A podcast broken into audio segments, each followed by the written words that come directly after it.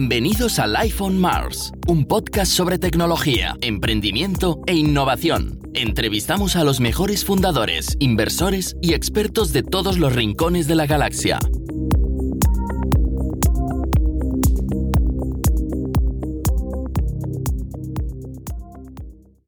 Bienvenidos al iPhone Mars, el podcast de tecnología, innovación y emprendimiento de Mars Base. Estamos ya en el año 2021, eh, después de seis meses fantásticos con, con invitados estrella, con amigos de la empresa, clientes, partners, gente de, la, gente de la industria. Hemos entrevistado a inversores, hemos entrevistado a disruptores, innovadores, todo tipo de, de perfiles. Y hoy contamos con un invitado un poco inusual, porque generalmente cuando piensas en la tecnología, poca gente piensa tanto en, los periodistas. No digo que no lo merezcáis, al contrario, hacéis una labor eh, buenísima. Nosotros aquí tenemos mucha relación con, los periodistas más de la escena catalana, pero hoy contamos con Rosa Jiménez Cano, que es editor at large en el español y está basada en Miami. Hola Rosa, ¿cómo estás? Hola Alex, muy bien, deseando hablar contigo. ¿Qué te llevó a ir a Miami o a los Estados Unidos? Para empezar, vamos a dar un poco de background tuyo y luego vamos a comentar hoy con la gente el tema de que, teníamos pendiente de hablar contigo, que es el papel del PR, ¿no? De, bueno, de las comunicaciones, relaciones con, periodistas y prensa en el mundo de las startups. Genial. Pues muy bien, Alex. Empezamos, si quieres, por el principio, como decías, el por qué Estados Unidos y luego el por qué Miami. Eh, mira, a Estados Unidos me fui en mayo de 2014 y me fui a vivir allí como corresponsal del país, que era donde trabajaba antes. Entonces yo llevaba bastante tiempo eh, ya cubriendo tecnología desde España y viajaba a Estados Unidos mucho porque al final es donde pasan casi todas las cosas. Entonces, si había una presentación de iPhone, de conferencia de Google, de Facebook, el F8, pues terminaba yendo y me quedaba dos, tres días más para intentar cubrir temas propios el volver no solo con los temas de la conferencia en los que había ido, sino también contar historias un poco más de Silicon Valley, ¿no? de conectar allí. Y hubo una persona, para que caigo, que para mí fue muy importante y me ayudó mucho a conectar, que es un chico muy catalán, o sea, se puede ser catalán y otra vez muy catalán, y lo digo bien porque me gusta mucho cómo es, es muy buen amigo que se llama Elías Campo. Hombre. no sé si le conocéis, vale. Elías a mí me ayudó mucho porque. Ahora está Exacto. Exacto. Y fue como un ángel que me aparecía de la nada porque yo creo que yo cada vez que iba él se emocionaba más que yo y me hacía una agenda increíble y me llevaba así impresoras 3D, Singularity University, a no sé cuánto, entonces me hacía una agenda maravillosa, yo volvía con unos temas increíbles y cuando volvía siempre me quedaba la sensación como cuando eres pequeño que empiezas a, tienes como la esta, la, lo de los yogures, el botecito que le pones el algodón, una semilla y te empieza a crecer tu alubia o tu lentejita y luego lo tienes que trasplantar al tiesto, pues yo me quedaba en eso, de la planta me brotaba, pero luego no lo trasplantaba al tiesto porque, claro, me volvía a España. ¿Qué quiero decir con esto? Empezaba a tejer relaciones, pero no las terminaba como de cultivar, en el sentido de me llamaban, ¿no? Para siguiente noticia de escrito de estos de TV, hemos levantado una ronda de 10 millones, ay sí, pero es que estoy en España, espera, hacemos una llamada, al final eran nueve horas de diferencia. Entonces, ellos querían reconectar conmigo y mantener la relación, pero yo no era capaz de seguir con esto. Entonces, cuando hubo un cambio de director, eh, propuse, llegó Antonio Caño, y lo que propuse fue ser corresponsal en Silicon Valley con la idea de, al final, es el faro donde se está pues fraguando el futuro, el cómo se vive, cómo se come, cómo es el transporte, cómo es la sanidad, cómo son todas las cosas, todas las grandes disrupciones. Para mí es un poco como la Florencia del siglo XXI, ¿no? o la Roma, de la ciudad donde se está planteando todo para el resto del imperio cultural o el imperio americano o el mundo occidental. Y bajo esa premisa, pues entonces así ya pude tener mi tiesto, ¿no? mi plantita allí y empezar a crecer las relaciones. Y si quieres hablamos un poco de cómo funcionan las relaciones en Silicon Valley después. Y después de cuatro años y pico allí, sí que sentí pues que estaba otra vez contando lo mismo, ¿no? De, venga, otro eh, Apple Conference, ¿no? otro keynote de Google, otro eh, tal, y sentía también que tenía un papel como muy pasivo, ¿no? Era, esto también es como otra metáfora un poco tonta, yo tenía, mis tres primos eran tres primos mayores que yo, luego tenía otros primos más pequeños, pero cuando era pequeña, y yo quería jugar con ellos. ah, yo quiero jugar, yo ah, sí, tú de árbitro, no, que yo quiero jugar a la pelota. Entonces era como que siempre estaba contando las historias de otros, pero no mm. tenía un papel, digamos, más activo dentro del ecosistema startup. Entonces me vine a Miami con The Venture City, que es un fondo de inversión y una aceleradora, y entonces ahí sí que podía estar como más con las manos en la masa. O sea, no te voy a decir que hice mi startup, obviamente no, pero sí que estuve ayudando con lo que había aprendido en Silicon Valley en mi vida como periodista a las startups del portfolio de cómo contar su historia, cómo hablar con la prensa, eh, cómo hacer una nota de prensa, cómo empezar a tener relaciones con la prensa y demás. En octubre salí de Venture City y he vuelto un poquito al periodismo, con, ahora ya llegamos al punto actual, con eh, Invertia y disruptores innovadores dentro del español. Y aquí como editor at large, pues lo que hago es contar historias de, eh, sobre todo tech en Estados Unidos, latinos, latinos sin tech o españoles también por aquí, como ayer la historia de este chico catalán, bueno, ayer, cuando quiera que salga este podcast, este podcast pero es eh, eh, Xavi Renom de Justin Mind, que es un tipo así como no se tira mucho el pisto, pero es un tipo maravilloso y genial lo que está haciendo, pero es como tan modesto y tan callado que te da como rabia, ¿no? Que hay gente que vende mucho la moto y otros que, que están currando encerrados y no se sabe tanto, la verdad. Y bastante feliz volviendo a escribir. Estoy un poquito esperando a tener permiso de trabajo aquí y poder hacer más cosas. Y de momento pues estoy muy feliz, muy reencontrándome conmigo, reconectando con mucha gente y sumando. Así que contenta. Tú ya te, fuiste entonces a Miami mucho antes de los que se están yendo ahora, que ahora hay una gran diáspora de Silicon Valley, que es como, uy, si ya no tenemos que estar en Silicon Valley porque en la pandemia vamos a Miami. No nos engañemos, la mitad de la gente se va por tema de, de impuestos o la gran mayoría se va por impuestos, pero ahí tiene otros incentivos, ¿no? O sea, un time zone mucho más, mucho más amigable con Europa, por ejemplo, el clima, sobre todo, bueno, que quizás, no sé, el nivel de diversidad cultural también está de puta madre. ¿Qué, qué, le vio Venture City entonces a Miami? O sea, ¿por qué están basados ellos ahí? ¿Qué, qué, ventaja le darías tú a Miami? Sí, bueno, yo creo que Laura descubrió mucho Miami. Ella estuvo en, en Facebook cuando abrieron en España. Fue la primera empleada de Facebook en España estuvo ahí compitiendo con Twenty, ¿no? De Twenty eran un montón, ella estaba ahí en su casa de Alcobendas, en la habitación y demás, o sea, hay una lucha titánica y ahí hubo una idea maravillosa que fue traducirlo al español muy rápido, Facebook, y además fue como una traducción un poco cooperativa y tuvo bastante que ver también Javier Oliván. Y después de eso, pues Laura se fue al mítico equipo de growth de Facebook en Menlo Park. Entonces luego pasó a llevar también todo la TAM y hubo un momento en el que se vino para Miami. Y yo creo que a ella también le pasa un poco cuando se vino a Miami, que después de haber estado viajando tanto a América Latina, conocer tantos founders y viendo un poco el ambiente de Silicon Valley, que se dio cuenta que ya se le había quedado un poco pequeño la estructura y quería hacer también su propia cosa y ayudar a otros emprendedores.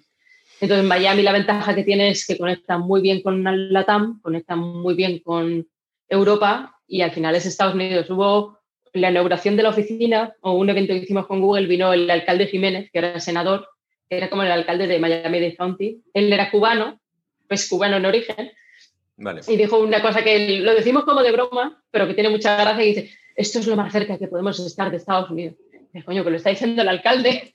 entonces, Para que entonces es un poco así. Y sobre la ola de gente que se está viniendo, yo creo que es muy positivo porque lo está poniendo mucho en el mapa. El alcalde de aquí tiene también mucho que ver con todo esto, el alcalde de Suárez, que es un tipo interesantísimo. Su padre ya fue también alcalde de Miami y, a ver, siento que hay gente que está viniendo por temas de taxes. En Florida se pagan menos impuestos. Eso es una realidad. Entonces, ahí hay una ventaja.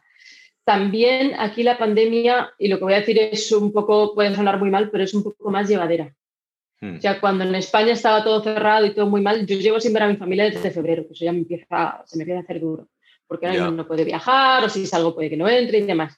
Pero las restricciones siempre han sido muy suaves. Es hmm. más una responsabilidad personal. O sea, yo no estoy yendo a bares, no voy a restaurantes, pero sí voy a terrazas al aire libre. Pero aquí no han cerrado del todo. Y hasta el 4 de julio, aquí en Miami, las cosas estuvieron bien. A partir de julio, luego en Thanksgiving, ha habido grandes picos, pero el resto del tiempo la vida es muy al aire libre, hace buen tiempo, entonces no tienes tanto la percepción de estar encerrado. En California las restricciones han sido muy duras y están siendo muy duras y la ciudad, San Francisco en sí, por todo lo que me cuentan mis amigos, y tengo ya varios que se han ido, se está poniendo muy mal también en el tono social y de inseguridad. Entonces, yo no sé si va a ser una ola de gente que se va a quedar o que es temporal, pero en cualquier caso, el que descubra Miami, el que haya un intercambio tech y el que lo pongan en el mapa es muy positivo. O sea, se queden o no se queden, ya está siendo positivo. Yo creo que va a ser positivo para, para, San Francisco por el simple hecho de que se va a ir gente de mucha pasta y van a bajar los alquileres. Eso ya para empezar, ¿no? A ver si podemos repoblar San Francisco con gente autóctona. Pero bueno, cosas... Eh, Sí, es uno de los problemas endémicos y sistémicos que ha tenido la, ciudad, ¿no? Eh, vamos, a, vamos, a, empezar con el viaje de, pues eso, de, una startup, ¿no? Con eh, la relación con prensa, porque creo que es súper interesante que lo escuchemos también de, de primera mano, como lo, lo, puedes decir tú. Ah, me gustaría empezar por el final, hablando de cómo se aterriza en Estados Unidos, pero digo, es que igual se pierde mucho el hilo conductor, así que empecemos desde el principio. ¿Cuándo sugieres tú que una empresa de nueva creación empiece a tener relación con periodistas? Porque empezar demasiado temprano puede ser como que eh, no tienes nada o que no tengas la continuidad de tener muchas cosas uh, frecuentemente, ¿no? ¿Cuándo, ¿cuándo crees tú que es el momento adecuado? Mira, yo diría, sí desde el principio, como apuntas, pero sin esperar nada a cambio. O sea, no esperes salir, sí espera tener una relación, el que te conozca y el que genere confianza. O sea, hmm. yo soy de las personas que cree que una nota de prensa no te sirve de nada y hay como mucho hype de he mandado no sé cuántas notas os recuerdo un debate o una conversación así que tenía con a la hora de establecer los objetivos en The Venture City. Era como, bueno, pues para el siguiente trimestre o el semestre tal, o sea, lo digo como anécdota, no como una cosa así fea, ni, sino al revés, como una anécdota, mandar un 20% más de notas. Y yo era como, ¿por qué? O sea, en realidad no es bueno, porque es más artesanía. Claro, de, tú pones una vanity y que en realidad te puede hacer daño mandar más si no tiene efecto. O sea, cada campaña que hagas lo tienes que medir más como cualitativo y menos cuantitativo, porque cada campaña, cada historia que quieras contar se tiene que contar como algo en sí mismo que tenga una conexión con las anteriores, pero no tiene por qué tener éxito. Entonces, volviendo a tu pregunta de con una startup qué hacer, yo lo que les recomendaría es que el founder empiece a establecer relaciones sin esperar salir. Que quede pues abiertamente a tomar un café o que le mande una nota explicando quién es y qué quiere hacer sin esperar que salga por eso. Y un ángulo que a mí me gusta bastante, esto desde el punto de vista periodista, es eh, si yo voy a escribir de blockchain, me gustaría saber quiénes son los founders que están en blockchain para preguntarles. O sea, muchas veces el periodista se siente que necesita, entre comillas, fuentes que den agua clara, gente que te informe bien para poder explicar bien los conceptos. Entonces, si no estás muy seguro de algo, siempre tienes como tus cuatro o cinco expertos a los que llamas. De si yo tuviera que hablar de levantar dinero, pues eh, seguramente te llamaría, oye Alex, en Barcelona, ¿qué fondos son los que se están moviendo más? Eh, ¿Quiénes son los que tal? ¿O qué startups estás viendo que llame la atención? Como contigo tengo una relación, yo me fío y sé cómo eres, ya tengo establecido un canal para hablar contigo de otras cosas de las que yo sé que sabes. Entonces, el día que tú tengas una de las startups para las que trabajas, que has eh, contratado a Mars Base o que tú lances una startup, si tú me dices, mira, Rosa, estamos levantando 3 millones para esto, tal. Ay, mira, pues mira, me interesa, ¿por qué no lo contamos? Tal, así contamos tu historia. O sea, es el que ya te tengo en mente, ya tengo una relación contigo, ya tengo esa confianza y ya me has ayudado muchas veces a contar bien las cosas. O sea, no es un me has ayudado egoísta, sino que me has ayudado a la audiencia. La audiencia sabe que eres una persona que sabe de eso y entonces ya tienes creada esa confianza, entre comillas, pública. Entonces, yo les diría que primero mm, que tengan claro quiénes son y qué quieren hacer, que tengan como esta mini historia que te he contado de yo quería hacer tal y me iba, me venía, o sea, es el por qué estoy haciendo esto. Y después que cuenten ya si han levantado dinero, si han contratado cinco personas, si han sacado un primer producto, pero que sepan el qué puede pasar después. O sea, en el momento que mandas una nota es como mandar una botella al mar, puede llegar o no, pero si la botella le llega al destinatario y el destinatario te contesta, tienes que tener pensado el siguiente paso. Uy, me va a preguntar, ¿y cuál es mi cap table? ¿Y cuál O sea, que entiendas las consecuencias, que no es, ah, ya, no, es para, o sea, no es bueno mandar una nota y que te la publiquen. Tú con la nota lo que quieres es que te llamen y que te pregunten para hacer un tema propio. O sea, lo bonito es cuando hacen un tema con un interés. Lo otro es como publicidad, pero eso es efímero. Lo que quieres es que quede tu historia y que quede qué es lo que haces, porque también es lo que la audiencia va a recordar. Exacto. Y de rondas de 15, de 12, hay muchas. Mm. Dale, que rondas hay muchas, es la historia. De hecho, sí, no, no, quería entrar en eso, pero la, perversión que hay con el tema de, eh, bueno, casi pornográfica de publicar noticias de rondas, que ya últimamente he visto noticias ridículas de tal startup levanta 50.000 euros de, de Friends and Family, digo, ¿por qué es eso noticia? O sea, es que ¿cómo puede ser eso noticia? Y, y, aquí barriendo un poco para casa, ¿no? Empresas como la nuestra, igual tenemos 20 personas trabajando en oficina facturamos un millón y medio, no es una maravilla, pero llevamos siete años vivos y trabajamos para empresas de punteras por el mundo y eso no aparece porque no levantamos capital o no somos producto, ¿no? Entonces ahí un poquito es el unsolicited rent. Pero eso va muy bien y aquí eh, encaja mucho, entronca con lo siguiente que quería decir, el, el, tener una relación, como bien has dicho, nosotros nos ha ayudado mucho, siempre la hemos tenido aquí en Barcelona, pues con Marga Altés, que estuvo muchos años en la, en la vanguardia, con lo cual desde aquí agradecerle todo el, todo el apoyo que nos ha dado, pero esta relación eh, altruista que, tienes que hacer tú, no mucha gente la tiene. O sea, mucha gente, y aquí quería preguntarte por tema más de qué tipo de valores y qué tipo de persona lo hace, porque, por ejemplo, a mí me sale el de, como yo tengo bastante tiempo libre, por eso estoy todo el puto día en Twitter insultando a gente, pues puedo permitirme el hecho de, pues también pasarle contenido a periodistas, como pasarle contenido a gente, o, informar a gente de nuestro entorno, o gente que me gusta que esté informada de nuestra empresa, de una manera un poco más altruista, simplemente por el hecho de hacer un poco de de ruido, ¿no? o de pasarle cosas interesantes. Veo un podcast, o escucho un podcast interesante y, hostia, este podría encajar, pues yo qué sé, ¿sabes? A Miguel Valls y se lo paso, ¿no? Eh, dicho eso, claro, ¿qué tipo Pero de...? Pero tú eres como un natural born community builder, o sea, eso es algo que tienes en tu ADN, no ha habido que enseñarte. Hay mucha gente que no lo tiene tan interiorizado o no le sale, entonces sí que se tienen que hacer, o sea, yo me haría como una lista de rutinas de qué cosas voy a compartir esta semana o en Twitter tal para crear tu persona. Y una cosa es que forzado, ¿no? sí, pero yo creo que también se aprende o sale y no estar todo el día metido. También el que está todo el día comunicando al final dices, ¿y este cuando ocurra, no? Como lo que iba todo el día a eventos. Como bueno, sí, pero todo tiene su momento. Pero lo que te quería decir, que yo creo que es muy importante lo que has contado de lo de las rondas y comunicar y que salen todo el tiempo, o lo de compartir que has levantado 50.000. Una de las cosas que a mí me pasaba, sobre todo cuando estaba en el país, pensando en suplemento negocios, ¿no? Es un suplemento que sale los fines de semana, tal. Y dices, en realidad suelen salir empresas más tradicionales y casi no salen startups. ¿y por qué no salen? ¿Y qué os puede hacer? Y ahí hablando con el editor, y no es una crítica al editor, sino al revés, creo que sí que hay como algo que del lado de startup se debería arreglar, y es las métricas. Cada uno cuenta según le brota. Entonces dices, ¿cuál es el...? o sea, digamos que si es una empresa tradicional, dices, cuando tenga un revenue de un millón de dólares, dices, es que una startup a lo mejor no tiene revenue de un millón, pero está adquiriendo usuarios. Entonces, ¿cuál es, eh, digamos, como el photo finish? ¿Cómo crear algo relativamente objetivo que todos tomemos como la métrica buena para poder decirle a los medios estoy en este punto o estoy en este tal o quiero, ¿no? Porque dices, bueno, cuando tengas dos millones de usuarios, pues si eres un B2B no quieres tener dos millones de usuarios. O cuando tengas, entonces, ¿cómo haces para que tengan algo de lo que se fíen? Los periodistas que estamos más metidos en rollo startup, pues más o menos tenemos nuestros sensores para poder medir y detectar. Pero los que están midiendo o están más metidos en economía habitual o en pymes y demás, todo esto les parece, cuando dicen que si es sumo, que si es tal, es que tampoco tienen cómo medir. O sea, yo no les culpo cuando dicen eso, sino lo que falta del lado más de nuestro mundillo tech es tener más didáctica y poder explicar mejor de para qué son estas rondas. O sea, una de mis guerras cuando me siempre, hoy voy a levantar esta ronda, te lo quiero contar, es como, sí, pero cuéntame para qué. Porque esa sensación que se tiene a veces de que parece que te ha tocado la lotería, es como, no, no, no, no, que es una responsabilidad. Que son unos señores que te han dado su dinero para que llegues aquí, o para que consigas esto, o para que te internacionalices. Entonces, sí ronda, pero ¿para qué?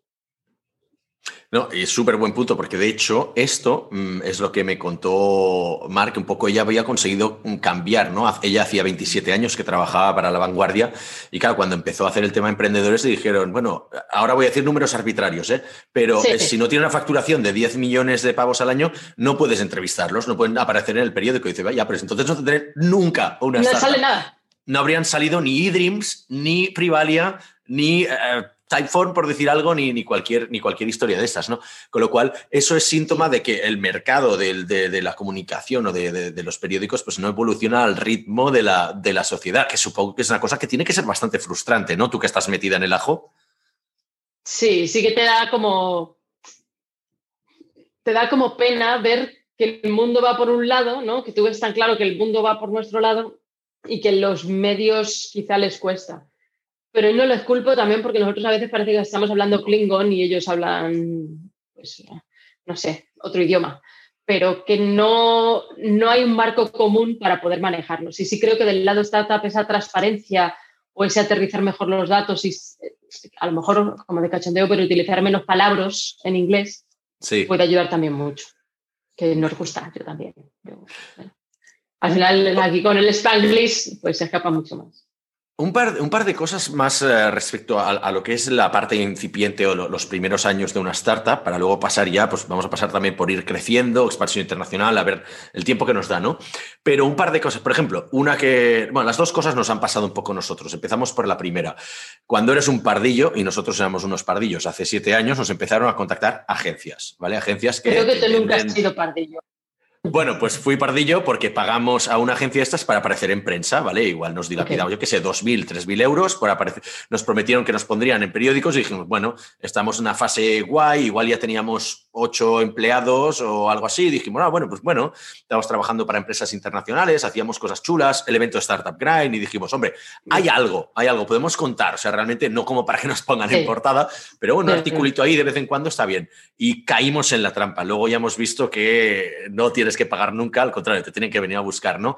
¿Cómo se puede evitar eso? Porque eso existe, ¿no? Y nosotros caímos, o sea, y como nosotros, 50.000 empresas, ¿eh? O sea, prácticamente todo el mundo ha pasado por ahí. Sí. O sea, yo no diría de no necesitas una agencia, a lo mejor puede que sí que la necesites, y depende del momento. Entonces sería más de didáctica, de entender cómo funciona, pero no sé, a lo mejor hay gente que no tiene tanta facilidad para hacer un press release o que le cueste que no tenga acceso a contarlo más allá de los periodistas que conoce.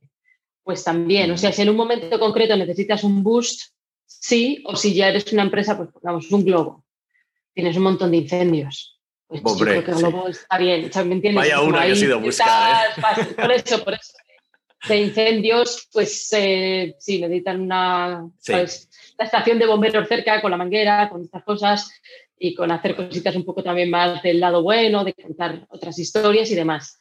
Pero para una startup yo le diría, primero, que procure tener como un listado con métricas claras de eh, ahora somos 20 empleados. Bueno, dentro de seis meses revisar, ahora somos 25 y mantenerse esa métrica, porque lo que genera mucha desconfianza es cuando dices un número, luego otro, luego otro, luego otro, sino ser sólidos en hacia afuera, si vamos a contar esto, esta es la métrica buena y este es nuestro foto finish.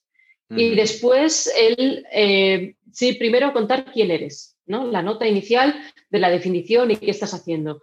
Después, si has lanzado tal producto. Y después, si tienes algún ángulo. Aquí en Estados Unidos hay una cosa que está bastante bien, que se llama How to Help a Reporter Out. Y yo siempre en las startups les eh, sugiero que se suscriban porque ahí es donde periodistas están buscando fuentes y lo ponen. De, estoy escribiendo sobre tal cosa y hay de viajes, hay de business, hay de tal. Aquí, bueno, allí en España está reportado que están intentando hacer algo parecido. Entonces, si yo soy una startup, me daría de alta ahí como fuente para ver qué es lo que están preguntando los periodistas de qué es lo que están, porque si sé de eso, le voy a contactar, al final va a empezar a escribir de mi startup, pero es una manera de empezar a tener relaciones y convertirme en una fuente para ellos. O sea, para el periodista la fuente es un recurso muy valioso porque le sirve para tener un segundo check de me llega una nota de tal, oye, me voy a llamar a este que sabía de esto, a ver qué piensa, porque no sé si mm. esto es real o me está... Entonces tienes un segundo check, ya generas esa confianza y después cuando tú quieras lanzar ya se lo puedes contar o incluso le puedes decir, oye, esta historia crees que tiene sentido, crees que no, pero el generar esa confianza, o sea, el periodista no es tu enemigo o no es, no lo cuentes, no sé qué. A ver, puede haber gente que tenga peor humor o que le guste más la polémica, pero también te vas a ir dando cuenta según lo vayas leyendo. ¿Sabes? De antes de tal, hazte tu lista de con quién te gustaría a ti que fuera el que tiene una relación más cercana con tu empresa quién te gusta cómo lo cuenta, quién sientes y que después también si mete la pata se lo puedes decir en privado de, oye, este día aquí te traes una bacalada, que esto no es así porque sé yo que... Y ahí puedes ir generando eso es ese tipo de relación que sirve mucho más. En cuanto a lo que decías de la agencia, sí siento, por ejemplo, te puede servir en algún momento para media training. Gente que no esté acostumbrada a entrevistas, que sepa cómo responder o lanzar mensaje. Una de las cosas que sí que veo también mucho cuando entrevistan a startups es que empiezan como a competir por ser más listo que el periodista, ¿no? O por explicarle todo y empiezan a soltar datos no hace falta. Lo que tú quieres es que se lleve el mensaje tuyo y qué le quieres contar. Entonces, con que tengas tres ideas que son las que quieres que se lleve puestas de la convocatoria, ¿no? De voy a presentar este producto, no hace falta que le estés contando y venga datos, porque entonces ya no sabe lo que cuál era el mensaje, el motivo de lo que le querías contar. Entonces, que te hagas como una estructura de un triangulito de cuáles son las tres ideas que quiero que se lleve de hoy. Y aferrarte a eso y contarle eso. Pero no terminar de irte por la rama porque tal, porque conozco no sé quién. Está bien, pero no estás compitiendo por eso. No es un esgrima verbal, no es una conversación para... No, es una conversación en la que tú quieres que se lleve esas tres ideas para que lo ponga en el periódico o en la web o lo que sea y que tus lectores les llegue eso. O sea, al final es un intermediario para llegar a la audiencia. ¿Y la audiencia para qué te sirve? Pues en el caso de consumo te puede servir para tener más usuarios, eh, potencialmente más clientes, para tener mejor branding y para generar una confianza, ¿no? De que también los inversores vean que estás saliendo. O sea, yo lo de, por ejemplo, salir en prensa para levantar dinero, si yo fuera inversor me daría igual. Mm. Dicen, no, que quiero levantar dinero, no sale en prensa. Yo creo que es más por ver cómo lo has contado y si has salido. Pero al inversor yo creo que le tienen que interesar más otras métricas que unos links en medios. Esa es mi sensación. Quizás estoy muy confundida, pero... De hecho, si lo publicas en medios, lo general es que te vengan a venderte mierdas. O te vengan las típicas agencias de recruitment, las eh, empresas tecnológicas a ofrecerte sus servicios, o sea, mentores, advisors, o sea, gente de todo tipo a venderte cosas. Porque sí, que pienses el para qué. Eso es. Que, sepas tú el para qué. Si es recruiting, pues que cuentes eso. queremos contratar, hemos levantado 12 millones y queremos contratar, hacer crecer nuestro equipo para eso perfecto. Pero que siempre sepas el para qué, que no sea, como decíamos antes, una vanity metric, ¿no? La vanidad de he salido tantas veces. Y luego otra cosa también muy curiosa muy importante es a mí siempre es, es que quiero salir en TechCrunch. Como, bueno. muy bien, yo también, yo quiero un Ferrari, mm, está bien. Pero primero tienes que salir, o sea, primero que te conozcan en tu barrio. De si tu startup es de Barcelona o es de Girona, o, eh, que salgas en la prensa de allí porque lo primero que van a hacer todos esos medios más grandes es ver si has salido en eso. O sea, al final el primer sensor de confianza es que te conozcan en tu barrio a la hora de comer. Entonces, la primera es que te conozcan los de tu barrio. Después, pues nivel España. Y luego, claro, es sospechoso y que es raro que escribas de ello. O sea, o bien es porque el VC te ha conectado, porque tenga muy buena relación, o porque tenga el founder sea un tipo súper experimentado, pero lo normal es que no te cubran o no sé, estaba esta chica, creo, Ritari, Natasha, ¿no? Creo que se llamaba así, que está entre Londres y Barcelona, de TechCrunch. No y ella a veces cubría cosas tipo feminismo. ¿Sabes? Le interesa mucho el ángulo de mujer en tech. Entonces, yo siento que hacía cobertura o que le daba visibilidad a startups que de otra manera no hubieran salido en TechCrunch siendo tan tempranas, o a lo mejor sin haber salido en otros sitios, por ese interés de ella en ese ángulo. Entonces, ahí también sería un poco, estudiate qué es lo que le interesa al periodista cuáles son los ángulos y las historias que suele cubrir. Pero para mí el primer consejo es, primero sale la prensa local. O sea, no puedes hacer el zero to one, ¿no? El 0 a 100 de quiero salir en TechCrunch mañana. Eso no va a pasar, ya te lo digo, por mucho que le pagues a una agencia, por mucho que, salvo que haya sido pues founder de Globo, pues el de Globo cuando quiera que haga cualquier otra cosa sí va a salir. Claro, ah, sí, porque tiene historial. Sí, perdona que te he cortado. Dale, dale. No, que digo que a mí me gusta compartir estos fallos porque, joder, o sea, tenemos la transparencia como cultura de empresa y al contrario, si podemos ayudar a que otra gente pues no meta la pata donde nosotros la hemos metido, a mí no se me caen los anillos por decir que pagamos eso, no sé si 2.000, 3.000 o 4.000 euros y la cagamos y fue tirar el dinero completamente porque apenas aparecimos en ningún lugar. Oye, fantástico, ya hemos aprendido esto, no haremos más. Y seguramente estamos escaldados y por eso luego hemos sido bastante reticentes a tema de, de hablar con prensa. Pero es muy buen punto el que dices tú, el de decir de sí que hace falta agencias, pero mejor que las vayas a buscar tú. Que, si te vienen a buscar ellas, como, date atento. Que sepas para qué es. O sea, a mí, por ejemplo, en Barcelona, de mirado periodista, sí que, mm, como mi sensor era quién me picheaba bien o quién me contaba bien las cosas y quién no. Claro. por ejemplo, las chicas de bambú, a mí como periodista me funcionaba muy bien, porque no me solían vender mierda, sino, he dicho mal y pronto, sino que más o menos sabían lo que me interesaba, lo que tal, y me vendían bien las cosas. Entonces, cuando estuve después en Venture City, pues fueron nuestra agencia en España. Pues me servían mucho. Muy bien. Siento que de precio está muy bien, no te hacen oversell y te dicen, claro, con esto consigues esto, esto no te va a llevar aquí y estos son seis meses de trabajo. Sí, pero en las cosas efímeras, tal, pues suele ser mucho ruido pagado, mucha visibilidad y al final no consigues crear esa relación a largo plazo que es lo que quieres. Y eso sí que es, eso es más trabajo del founder de ponerlo en su lista de cosas y de picar piedra y dedicarle un poquito de tiempo cada mes o cada semana. Para mí, te voy a echar aquí una flor. Una cosa que yo creo que tú hiciste muy bien cuando nos conocimos, recuerdo que fue en San Francisco y que fuimos a un sitio como cerca del Panhandle, un sitio de barbacoa, no me acuerdo si se llama 4505 o algo así, pero que estábamos con... Con Mailtrack. Con Mailtrack. Y con eh, Cristian, que es buen amigo de los dos, ¿no? De, de Platzi, exacto. Entonces fue una cena distendida en la que tú me contaste por qué venías, qué era lo que hacías, cuál era tu relación con Silicon Valley, como todos los años tenías esta rutina, incluso varias veces y demás. Y era como, ah, pues sí, súper interesante. Y además estabas ayudando a esta startup a hacer esto, esto y esto, que además era guay que ellos trabajaran contigo porque, este, ¿cómo es el nombre? Nuestro amigo el de Alicante. Escribe... Eh, Eduardo, Eduardo Manchón. Eduardo Manchón, él ya tenía experiencia en Silicon Valley pero él sabía que tú le podías ayudar en eso. O sea, también es muy humilde, siendo un tipo que yo lo considero un sabio. o sea, me encanta leerle, me encanta. Como, o sea, soy fan de su honestidad, de su forma. o sea, no quiere decir que siempre esté de acuerdo con él, pero tiene una honestidad tal y una apertura y una forma de ser que me encanta y ojalá hubiera mucha gente así.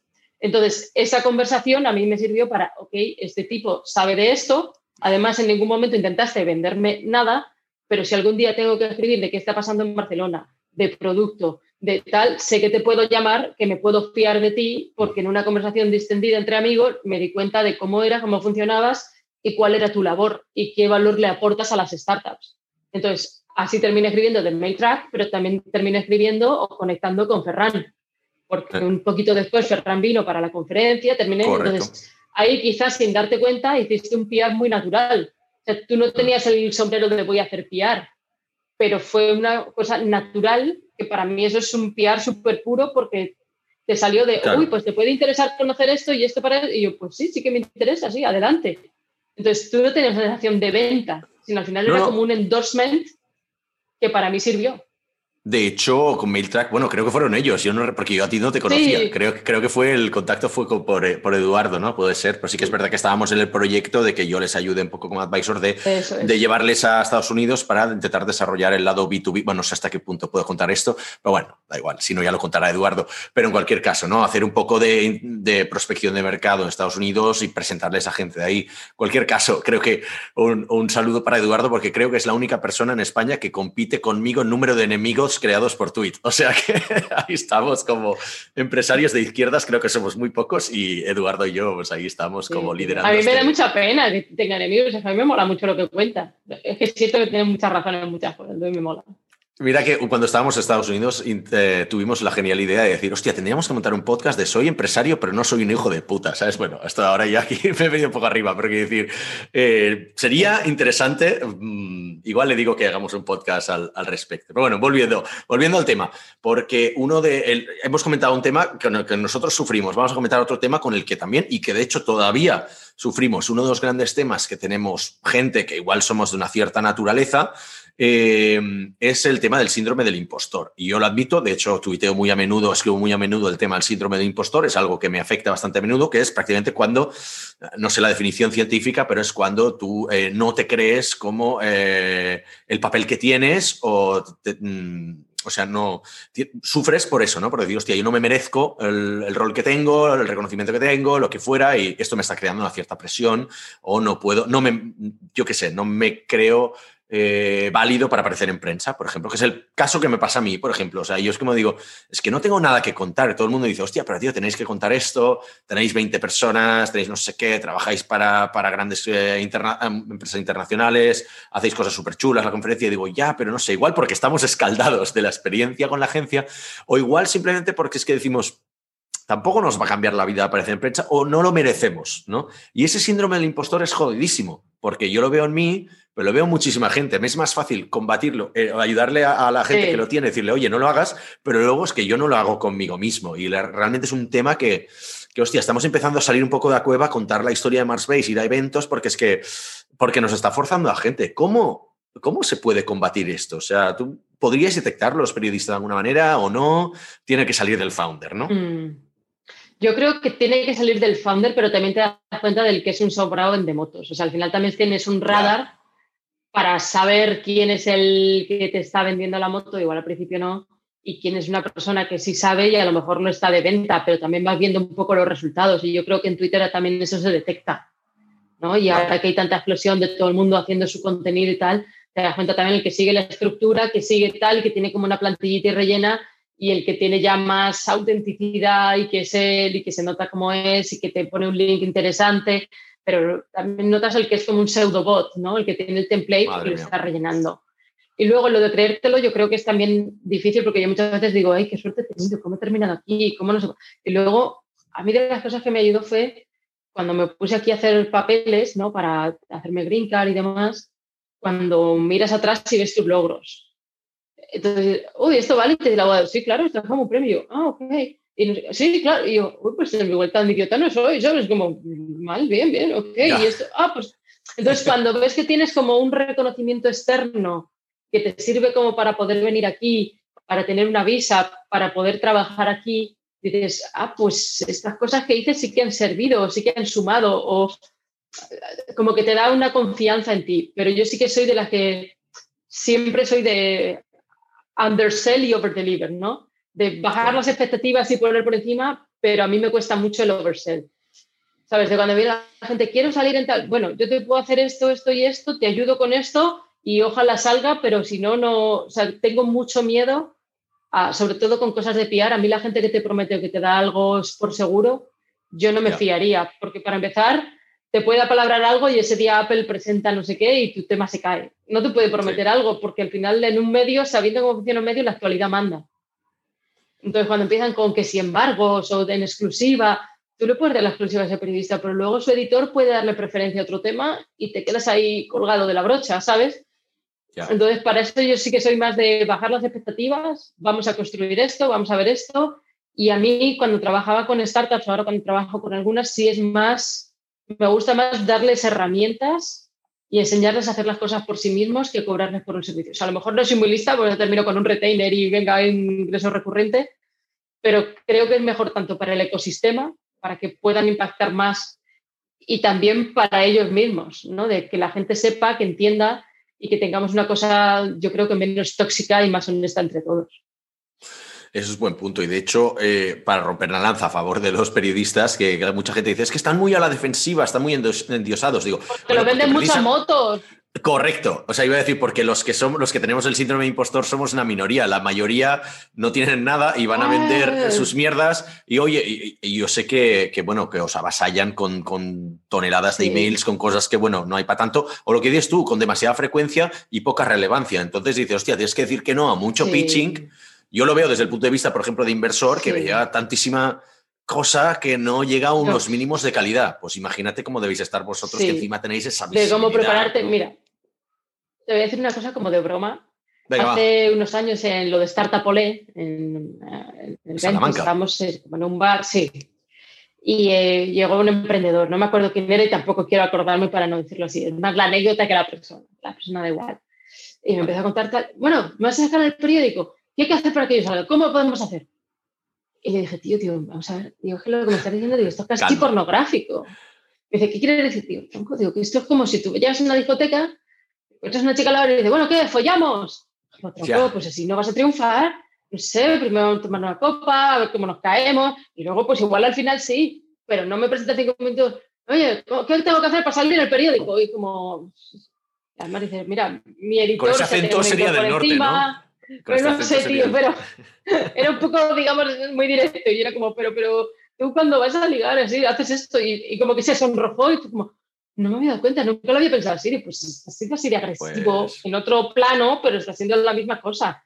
Eh, vamos a conocernos, tal, y después, pues lo que surja, ¿no? Al final es como la analogía, es lo mismo, de lo que surja. Podemos ver si surge o no, pero no me puedo decir así. Exacto. Oye, y una cosa hablando también del tema de relaciones, porque claro, hay un momento muy crítico en el que tocas una llaga, ¿vale? En la vida de un periodista, que es cuando le pides una corrección. ¿vale? A ver, a todos nos ha pasado que nos hayan escrito el nombre mal, datos mal, el nombre de la empresa mal, el link mal.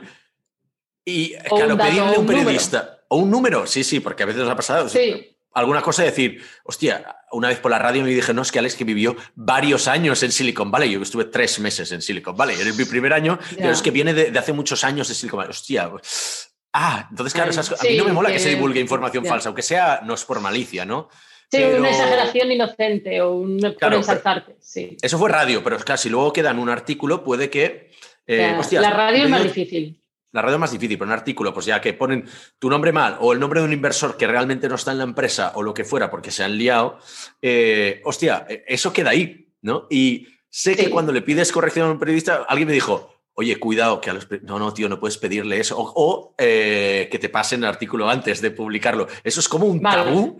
No se puede, no se puede. o sea, son dos cosas distintas. ¿Cómo podemos tratarlo? ¿Cómo podemos tratar ese tema tan delicado? Eso sí, la primera, de lo de la corrección, si no ha habido mala fe y es un error simplemente de ortografía o de una cifra mal o tal, yo creo que con toda naturalidad. ¿Qué pasa del otro lado? ¿no? ¿Qué pasa al periodista cuando tienes algo mal? Tienes mucho trabajo, Pues que normalmente... Sí, bueno, pero eso no importa. O sea, si algo está mal, al final, mira, con los medios pasa una cosa. Ah, Tú te compras una lavadora, la lavadora no funciona, llamas al servicio técnico y te viene un señor, te la arregla o se la lleva. Tú compras un periódico y si tiene un error, no puedes volver al día siguiente y decir, me lo cambia. Pueden hacer como mucho una fe de ratas, pero es a posteriori. o sea, si la lavadora está mal, ¿me entiendes? Eso es. online sí. Sería más online. Pero lo que sucede es que muchas veces el periodista no es el que tiene el acceso directo a cambiarlo. También por control, porque si no, no puedes estar o pones links o tal, entonces es al editor. Y hay veces que te da un poco de vergüencita. me he confundido en esto, en esto y en esto, y además puse esto mal. Es como, hostia, a mi jefe que le ha cagado tanto, como un poco de mi, mi, mi, mi, mi chiquito, pero lo tienes que hacer, porque al final o sea, la realidad y los datos están. Entonces, si es una chorrada, no, pero si tu nombre está mal, o el nombre de la startup, o la cifra no es correcta, o ha puesto un inversor que no es, sí. También a veces pasa que quedas con un emprendedor y se viene arriba y te dice no sé qué, te dice no sé cuánto. O sea, había habido gente también que me ha dicho, está en el cartel no sé qué, y luego no estaba. no, pero no era para que lo pusieras. Que si me haces aquí un dropping que te cagas, mm, sé consecuente con ello, luego no te asustes o no, era conversación entre nosotros. Bueno, pues haberme dicho, pero entonces no lo digas, no lo digas. Y luego lo que decías de, que era lo otro, de lo de leerlo antes, sí. Más que un tabú, es como en realidad como una falta de respeto, es como si vas a un restaurante, te dan un bocata calamares y algo, y dices como, pero es que yo te quiero ver cómo las estaba haciendo en la cocina. Y también hay una parte como de respeto mutuo en cuanto a eh, libertad de expresión. Entonces, muchas veces dicen, lo quiero leer para ver si lo has entendido. Es como, esto es un mansplaining, ¿o qué te crees? ¿Que soy idiota? O no, o sea, perdón, ¿cómo para ver si lo he entendido? a ver si lo pones bien. Perdón, pues entonces no hubieras hablado conmigo si no te fías, pero no puedes revisarme tú mi trabajo. O sea, ahí hay como una frontera de dónde termina el tuyo, dónde empieza el mío, pero no, o sea, sí que entiendo el sentido de antes de que ponga mal mi nombre, de que ponga mal tal, me gustaría verlo.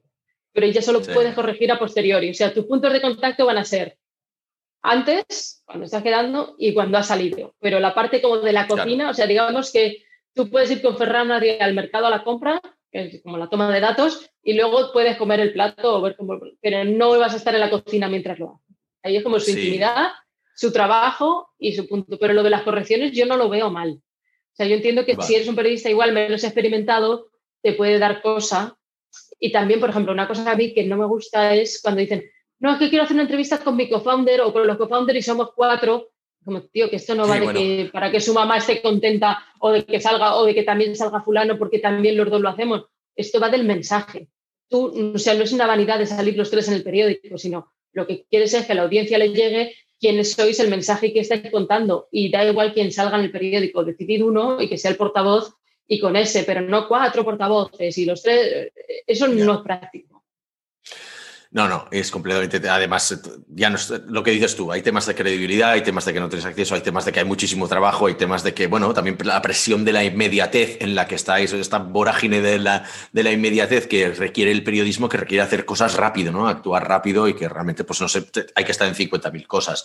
No, dicho esto, hay un tema que también has tocado mucho, que lo has dicho tú. Eh, que es el tema de que, o lo hemos dado por entendido, ¿no? Que la relación la tiene que llevar el founder. Pero llega un punto en el que una empresa crece Dios no lo quiera, yo siempre soy más fan de las empresas pequeñitas que podemos retener, los founders podemos retener el control de muchas cosas, entre ellas lo que se dice nosotros, la cultura de empresa, pues la, relación con prensa, pero ya lo pasan a una persona de marketing. Entonces ya el guerrillero de marketing, bueno, ya te hacen el traspaso y dicen, oye, ahora a partir de ahora todo esto lo va a llevar eh, el chico de marketing, ¿no? Por decir algo. Entonces ahí, ¿cómo lo percibís vosotros? ¿Cómo se hace un, un handover correcto? Este vale, eso está guay. Yo diría que la persona de marketing, de comunicación o como Rich o tal, que tenga mucho la data limpia, que tenga acceso a los compañeros, eh, digamos, no sé, que sean de, de, growth o de revenue, de sales, de los diferentes departamentos para concretar qué es lo que se va a contar y que cada seis meses se actualice. Eh, yo recuerdo en The Venture City de cuántas startups han pasado por el programa o cuánto han levantado en total sumado, tener como un photo finish, que es el que quieres compartir, o que es el que vas a contar hacia afuera. Y después, del lado periodista, esto sí que es muy importante lo que estás diciendo, porque en general, eh, yo recuerdo cuando llevaba a un sitio, volvía con los datos, le llegaba el editor y me decía, y esto dentro le he dicho, no, según el departamento de marketing, joder, Rosa, yo te han vendido otra vez la moto. Ya. Entonces, al final de marketing tiene que ser, o el de comunicación, un facilitador, alguien que te aporte un dato, pero al final el statement, la frase, la declaración quieres que sea el founder, o el que sabe o el CTO si es una cuestión técnica, pero volvemos al principio, lo que quieres son fuentes que den agua clara. O sea, a lo mejor es el de marketing el que está cocinando el mensaje para que lo diga el CEO por estrategia, pero necesitas hablar con esos, claro, porque el otro es el que te va a facilitar, pero realmente el de marketing no es el que sabe de eso. El de marketing es como un vehículo, un facilitador o la persona con la que vas a tener tu relación pues a lo mejor más eh, cercana o más del día a día o que te mande las notas de prensa. Pero a la hora de tener un portavoz, cuando te ponen al de console de marketing, pues suele ser más, o sea, yo diría más low level, es el que quieres citar como experto en algo. Vale. Y hablamos ya, pasamos al tema de, bueno, hemos hablado de pues, empresa incipiente, un poco scale up para lo que estabas haciendo la transición y iba, iba, a ser un poco un tema más central, pero la verdad es que está siendo súper interesante, nos quedamos tiempo, que es el tema de expandirse a Estados Unidos, ¿no? Porque, eh, por ejemplo, nosotros lo hicimos de una manera súper natural en la que ya casi antes de entrar en la, eh, a crear la empresa, yo me fui tres meses a Estados Unidos y de ahí construí eh, una, una, red porque dije, hostia, esto igual va a ser interesante. Y desde entonces estoy yendo cada año, pues uno o dos meses a Estados Unidos, a San Francisco, y la verdad que nos ha surgido una red muy natural, ¿no? Hemos tenido la suerte de que, pues como comentabas tú antes al principio, siempre hay como alguien que te adopta, ¿no? En nuestro caso, pues, pues fue un poco, Miguel Valls fue uno de los primeros que nos hizo las intros ahí en Estados Unidos, luego hemos tenido otros, otros roles por ahí pululando, orbitando alrededor de la empresa, pero Miguel es verdad que hizo nuestros primeros grandes contactos a nivel de, a nivel de, a nivel de startups y la verdad que nos fue súper bien, estamos súper agradecidos, tenemos una relación muy bonita ya después de siete años con, con Miguel, ¿no? Que estuvo hace poco en el podcast. Em, ese papel de de, persona que te adopta, ¿no? Este Cicerón, ¿tú crees que es algo em, que tienen que hacer las startups o no? ¿Cómo, cómo crees que deberían expandirse a nivel de, de PR a, Estados Unidos en concreto? Mm, pues mira, te diría. Tú has tenido un poco con Elías, por lo que has dicho, ¿no? O sea que... Sí, Elías, y además fue de manera natural. O sea, ni siquiera algo buscado que yo le pagara como tengo un stringer. No. Sino que fue una persona que me adoptó porque, pues, porque le caía bien, porque se lo pasaba bien, porque somos muy buenos amigos. Y yo siempre recordaré eso, que me ha ayudado mucho y al final es una persona de la que me fío mucho. Cuando él me quiere contar un tema o a presentarme a alguien, sé que me puedo fiar porque me lo ha demostrado tanto que sé que, que me viene con algo que de verdad, que además sabe qué temas me gustan, ¿no? Qué temas, ¿sabes? En realidad cuando ya llegas a un punto así con un periodista no me está vendiendo un tema, sino me lo estoy pasando bien. Y, muchas veces él no tenía interés ¿eh? más que el momento, claro, y es más el tema de, wow, o me ha abierto la puerta a entender cosas en las que yo estaba como super out, que ni sabía que existía y, me ha despertado un interés por profundizar más en algo. Es alguien que te enriquece. Pero eso me pasó como natural por el camino, ¿no? De alguien que descubres, conectas y es como, wow, qué guay. Sí que te diría que en Estados Unidos lo de ir a los meetups sirve mucho porque la gente sí, sí que reconecta y es fácil y se presentan, o sea, incluso aunque seas tímido, aquí siempre hay un caudal o una manera de empezar a hacer relaciones. Y luego, una cosa que yo creo que es muy bonita en Silicon Valley es que todo el mundo está dispuesto a, dedicarte media hora, que es mucho más fácil que en España. En España hay mucho más eh, mm. barreras o no puedes llegar a esta persona y allí es mucho más abierto siempre que tengas algo que contar. O sea, no desperdicies esa media hora, Porque no para que es esa media hora, eso es, sino que sepas, seas capaz de tener como tu pitch de quién eres, qué haces y por qué estás ahí y ver en lo sucesivo cómo te gustaría que fuese esa relación. Pero en general sí que son gente con cierta curiosidad y que si tú también les puedes abrir otra network, les puede servir. De, en tu caso, conectar con el ecosistema de Barcelona, del sur de Europa, bueno, y de parte más allá del sur de Europa, por el este y por diferentes sitios, y saber qué es lo que hace tu startup y que en algún momento les puedes ayudar a internacionalizarse gracias a esa red. Yo creo que eso eh, tú lo has hecho muy bien y yo diría que una startup tiene que pensar primero si es capaz de crecer aquí orgánico, antes de meterse a contratar personas, a hacer un despliegue, eh, probar un poquito el agua primero y después ver a dónde les lleva. ¿Qué consejos darías a qué, tipo de periodista vas a buscar si yo soy una startup de Barcelona y tengo que expandirme a San Francisco por lo que fuera, ¿no? Por tema de fundraising o es una B2B, crees que tus clientes están ahí? Yo tengo la teoría que tienes que ir a buscar a alguien de tu propio país que esté ahí, ¿no? Ya sea como corresponsal o que simplemente, pues, aunque sea en TechCrunch o lo que fuera, en una de estas grandes, pero que sea tu país porque tienes una afinidad cultural, ¿no? Pero no sé qué piensas tú. Sí, yo creo que sobre todo los de TechCrunch están como sobrepitcheados. Y sobrevalorados también, digámoslo un poco, ¿eh? pero pues lo, diré yo, lo, diré yo, lo diré leyéndolo a mí me gusta, pero a veces sí que veo que temas más cortos, o sea, me gustaría ver más temas profundos. Lo que pasa es que ya tienen como un caudal de audiencia tan grande que están todo el rato alimentando la maquinaria, ¿no? Y eso les sirve. Em, o sea, me gustaría que tuviera un poquito más de profundidad y menos de inmediatez, pero también si han elegido como ese nicho, pues ok, si le funciona bien. pero sí creo que está bien lo de conectar primero con la gente que es afín. Antes estaba Cinet en español, ahora por desgracia cerraron. Eh, de F está Marc Arcas, que es un tipo súper majete además. O sea, no es tan conocido porque lo que pasa con la agencia F es que no sale tanto la firma. Pero si tú sales en F tienes una visibilidad increíble porque es como la agencia en español más potente que se distribuye en todo el mundo en español. Entonces, conectar con alguien así te puede ayudar mucho. No se le cubrir claro. startups, pero si hay una interesante, pues le puede encajar o simplemente ya te tienen el radar para siguiente cosa. Y después sí que haría como la prensa local, contarle que vas, una vez que has salido en la prensa local, que te vas a Estados Unidos, poder usarlo eso para pitchear ah, vale, tú ya dijiste que te viniste a Estados Unidos, has venido y sobre todo el para qué. ¿Para qué vienes a Estados Unidos? ¿Cuál es, o sea, llegar a Estados Unidos y decir quiero salir en medios, como ya, pero ¿qué es lo que estás haciendo aquí? o sea, siempre es la finalidad, el por qué y el para qué estás ahí. Entonces ahí ya sí que puedes despertar un interés. ¿Cómo crees que tu producto puede tener encaje ese mercado? ¿Qué deficiencia le has visto a mi mercado para que tú seas el que lo resuelva? Que no sea voy a Estados Unidos porque voy a Estados Unidos, y otra cosa que te puede ayudar mucho es si tienes dinero en Estados Unidos, que tu fondo sea el que te hace la intro. O sea, si eres, no sé, First Round Capital o un Y Combinator, ellos son los que te van a hacer la intro con esa prensa porque ya tienen esa relación establecida. En Estados Unidos los fondos sí que tienen bastante relación con la prensa. De amigos de KPCB, dos veces al año teníamos como Kleiner que tenían como un encuentro de prensa de era, pues a lo mejor tomar un cóctel, una hamburguesa, tal, ¿sabes? Pero en una zona cerraban un espacio y luego había diferentes mesitas con los founders y era como, suena como un speed dating un poco, ¿no? Pero te servía para ver qué tenían luego en el portfolio, conocer al founder, intercambiar tarjetas y después si quería escribir de ello, o sea, no era la presión de quiero que escribas de esto, sino un ven y mira lo que tenemos en el portfolio que pueda encajar. Entonces, parece que las... está bien.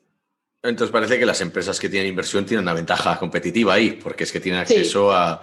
Entonces, para empresas que no tienen inversión, o sea, empresas bootstrap, por ejemplo, como, como podría ser la nuestra o lo que fuera, o empresas que son más de servicios, o que los inversores son simplemente son europeos y no tienen conexión con Estados Unidos, ahí...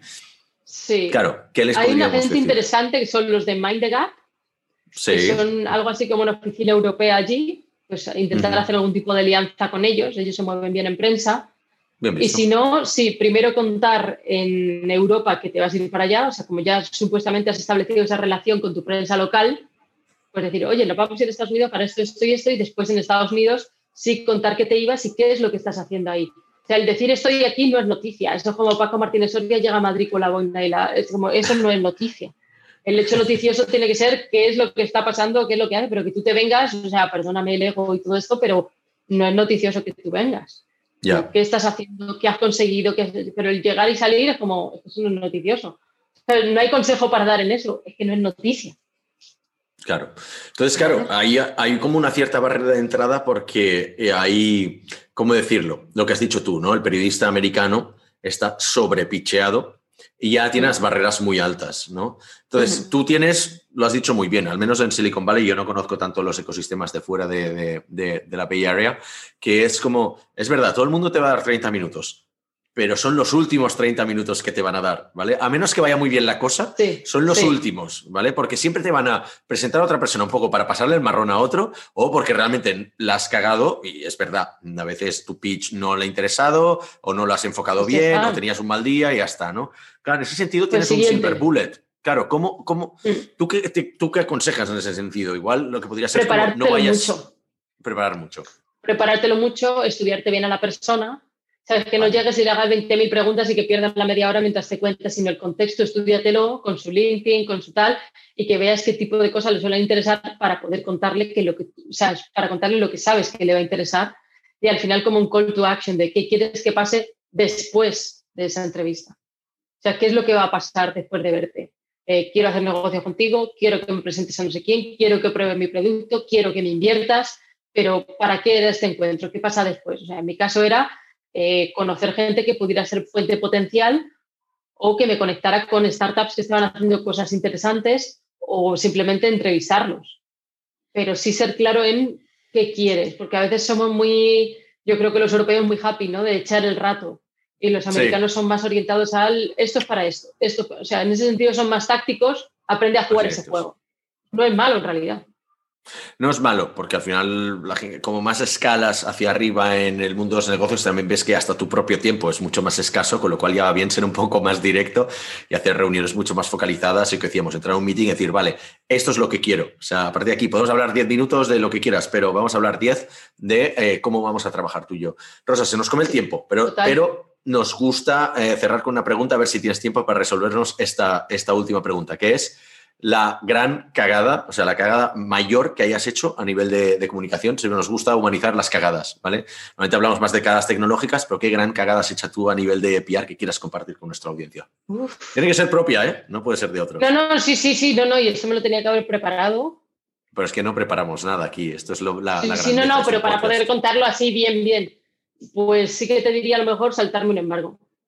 Eso está fatal. O sea, te digo más del lado periodista, más que de PR Vale. pues dejas algo, o sea, el embargo es cuando eh, acuerdas una fecha y un día para soltar una información, ¿no? Y es como que hay varios periodistas a los que se ha contado la historia, tú lo que procuras es darle tu toque no contarlo como todos los demás, entonces es pues, una entrevista previa, pero se acuerda que algo va a salir. Esto se hace sobre todo mucho con gadgets, ¿vale? Con cacharros, de lo has probado, lo has tal, y todo sale pues también para los youtubers, las visitas, que ninguno tenga una ventaja y tal. Entonces tú dejas tu tema hecho, pues el Sony Xperia XZY in the middle of the night, ¿vale? Sí. Entonces tú dejas ahí tu cosa en el editor y llega un compañero tuyo por la mañana, ah, mira, esto era para hoy, tal, y sale. Y claro, pues la cagas big time porque uno, los compañeros, mira la lista esta, se está pasando y nos ha pisado y no sé qué. Mal. Eh, la marca es como, pero bueno, esta de que va no sé cuántos tal nos ha jodido el lanzamiento porque ahora todos se mosquean y todos se saltan el embargo. O sea, una vez que uno cruza esa línea, ya todos cruzan la línea porque fulano lo dio primero y yo no puedo llegar más tarde. Entonces creas ahí un, como un súper... Y eso pues sí que me pasó una vez, además fue con Sony que reaccionaron muy bien. Fue hace bastante tiempo. No es algo que digas le he cagado yo como tal, sino que es como más una cadena, una cosa sucesiva pero el aprendizaje fue pues ponerlo con admiraciones en color rojo, o sea, lo suyo sería no subirlo al editor y no dejarlo, pero si muchas veces es un embargo mundial y es una obra concreta, pues tiene que ser todo a la vez. Entonces, pues fue como poner admiraciones, colores, no sacar bajo ningún concepto. Y esto explica por qué a veces matan al rey, por qué no sé cuánto, pues son esas típicas cosas que están ahí como en pseudo embargo, pseudo nevera o por si acaso, y que sin querer salen y pasan cosas. Entonces, hay errores, hay fallos y a veces pues la cagas con tus compañeros, con tu fuente que sería la marca y con tu jefe de coño que no era para sacarlo y tienes así un incendiito muy intenso y muy profundo en un momento muy concreto. Luego se pasa, pero ahí tienes que volver a construir la confianza. O sea, ahí en ese momento, pues durante un tiempo pasas toda la nevera y ya no te van a convertir en embargos. Ya no te... O sea, si es sin mala intención y se ve claro, sí. Si eres una persona que siempre se salta los embargos, pues, o sea, yo sé, cuando dan el premio Planeta, pues Planeta te dice antes para que prepares el tema y el periodista ya se prepara y tal, y luego en la cena se dice que es el premio Planeta, pero normalmente, o sea, digo Planeta porque por ejemplo, igual no, está preparado, se sabe para que puedas hacer una cobertura bien, una entrevista con el tipo, y a tal hora todo el mundo lo saca. Si pisas eso por darlo tú antes, pues bueno, te puede ayudar mucho en SEO, pero el año que viene no vas a estar entre los que te No. Eso, eso explica alguna vez que ha pasado lo de dar por ganador de la Champions al equipo que no era, porque se publicó el que no, porque tienen los dos escritos, ¿no? O el balón de oro. Eso es, eso es, exacto. Eso no. es un embargo, sino que tienes las dos opciones. Entonces, para sí unos y otros a, sacar el despliegue. Rosa, para cerrar, minuto para ti para decir, oye, ¿en qué podemos ayudarte? ¿En qué estás metida en tu nueva, en tu nueva, en tu nueva etapa? Eh, ¿Qué son los temas que te interesan para que te podamos uh, contactar? Vale, y echar me interesan, guay, me interesan mucho startups que estén viniendo a Estados Unidos o a América Latina. Eso me gusta. Eh, españoles, catalanes, latinos que estén en Estados Unidos haciendo cosas chulis, también nos mola. Eh, y poco más. O sea, básicamente eso. Y si alguien tiene una tecnología disruptiva súper guay o está haciendo algo chuli, pues también feliz de, por lo menos de escuchar y de entender o de... O sea, al final yo soy una persona muy curiosa y ser periodista me ayuda mucho porque es tener un empleo en el que tienes que ser muy curioso. Entonces eso mola. Eso es verdad. Perfecto, pues podemos dejarlo aquí. Muchas gracias, Rosa. A ti. Hasta la próxima.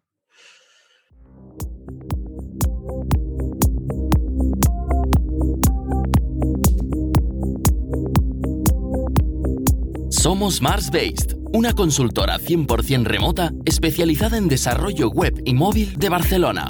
Ayudamos a todo tipo de negocios, desde startups hasta grandes corporaciones, a hacer realidad sus proyectos tecnológicos. ¿Y a ti, en qué te podemos ayudar?